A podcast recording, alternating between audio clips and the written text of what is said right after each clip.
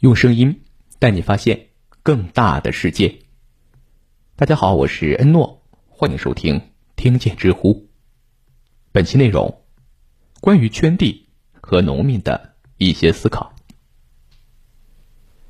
今天我们来聊一个冷僻的话题：英国圈地和中国圈地有什么区别？为什么英国圈地成就了日不落帝国，而中国圈地却怨声载道？相当于中国元朝的时候，英国农村和中国差不多，都是每家每户占几块小田地，分布在村里的不同地方。上午到村头除麦子，下午到村尾浇韭菜，非常的不方便。慢慢的，英国农民发挥主观能动性，想着不如我们相互置换土地，都弄到自己家门口，岂不是更好？于是通过置换。英国农民的小产权分散田地，变成稍具规模的农业庄园，然后用篱笆围起来，不允许外人进来。在这个小庄园里，英国农民可以混合经营，不仅提高了土地的利用效率，还能改造农具，提高生产率，亩产量直线上升。这也是最初的英国圈地运动。到了明朝的中晚期。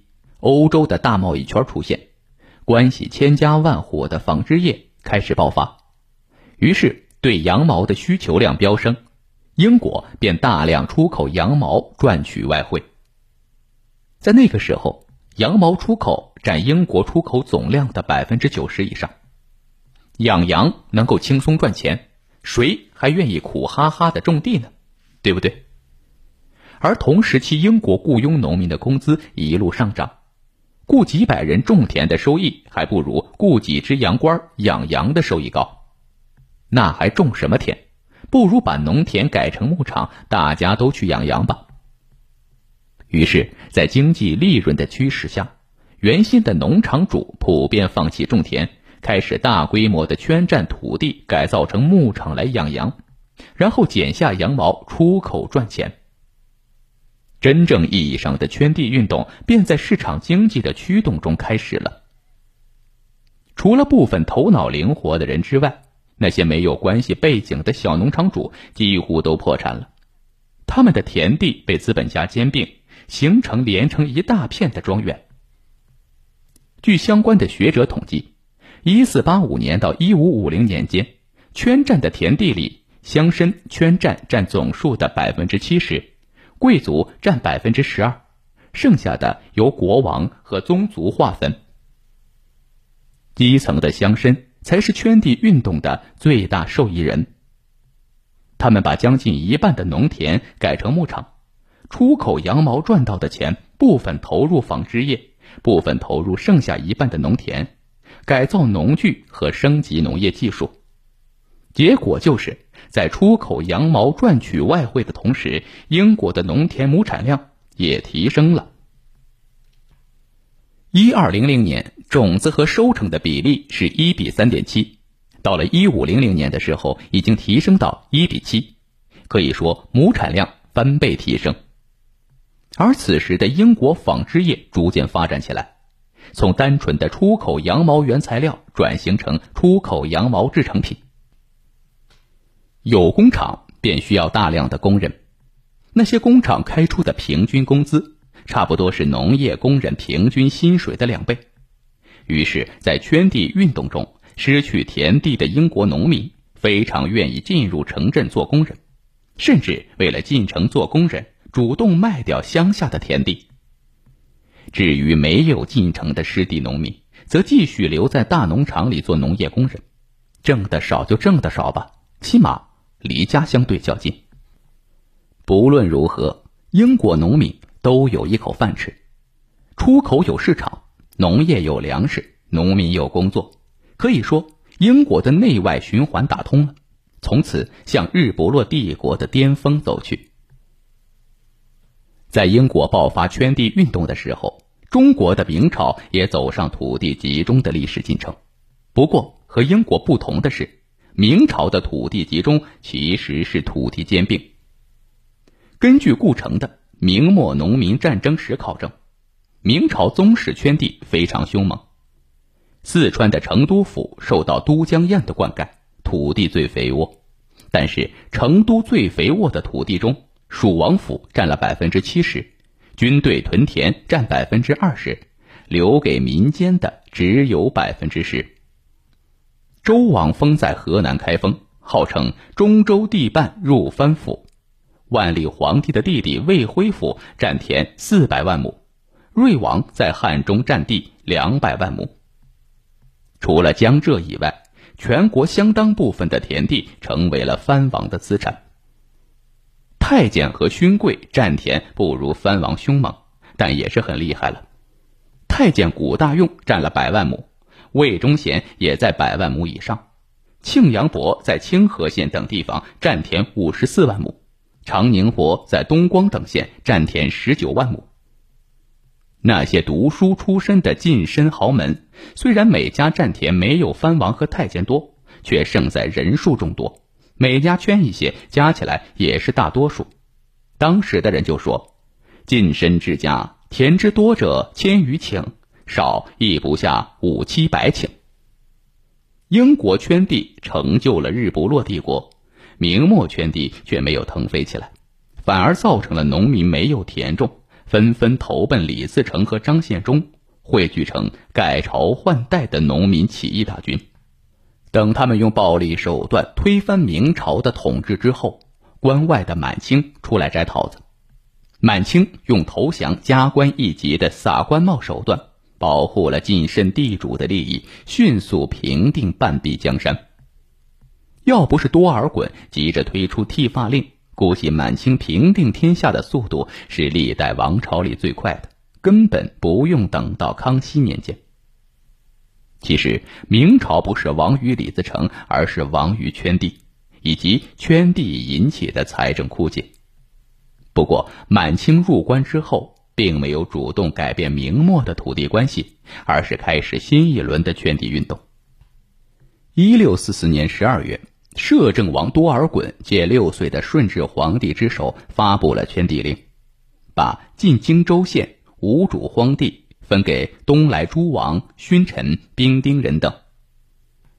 说是要圈无主的荒地，其实不管田地有没有主人，只要满清八旗的人看中，立刻跑马圈地，原有的田主净身出户，田地。房产、家具、存款，统统都归满清八旗所有。至于田主的老婆，除非丑到惨绝人寰，要不然也得留下来伺候满清的大爷们。而且，满清朝廷允许汉族人民代田投充，也就是主动把田地和家产送给满清大爷，得到免除赋税的特权或者政治上的庇护，相当于你有几百万存款。突然有一天，拜登带着几百名美国大兵过来说：“你的存款和房产交给我保管吧，有人欺负你就来找我，要不然就给你吃枪子儿。”你能怎么选？所以，经过数十年的圈地和头冲，满清八旗最少占了一千六百万亩田地，以至于遵化的纳税农民不到原来的百分之一，冀州的纳税农民不到原来的百分之二。区区一千六百万亩，和明朝相比也不多嘛。但是清朝初年，八旗兵丁不到十万，平均下来人均占田一百六十亩，而且经过几十年的战争，全国土地的总数已经从千万顷降到五百万顷，八旗圈地的比例其实已经很高了。从某种程度上说，八旗圈地让中国退回到农奴制了。不过和明朝一样，满清八旗的圈地也没有什么经济效果，农业技术没有改进，亩产量没有增加。之所以没有爆发农民起义，只是因为死人太多了，人地矛盾没有到不可调和的时候。对比英国和明清的圈地，我们可以看得出来，同样是圈地运动，但有三个区别：英国圈地是经济行为。不论是圈地的动机，还是圈地之后的利益分配，都是在市场经济和国际贸易的推动之下，为资产增值服务的。明清圈地是政治行为，由于参加国际贸易的力度不大，中国北方也就谈不上纺织产业革命。那么，为了赚钱，只能依靠政治特权从小民的口里夺食。经济和政治是两种圈地方式的第一个区别。既然出发点不同，那么英国和明清圈地的目的便不同。英国的圈地运动主要是为了扩大牧场养羊，然后出口羊毛和毛纺品赚取利润，同时国家也能收一笔丰厚的赋税。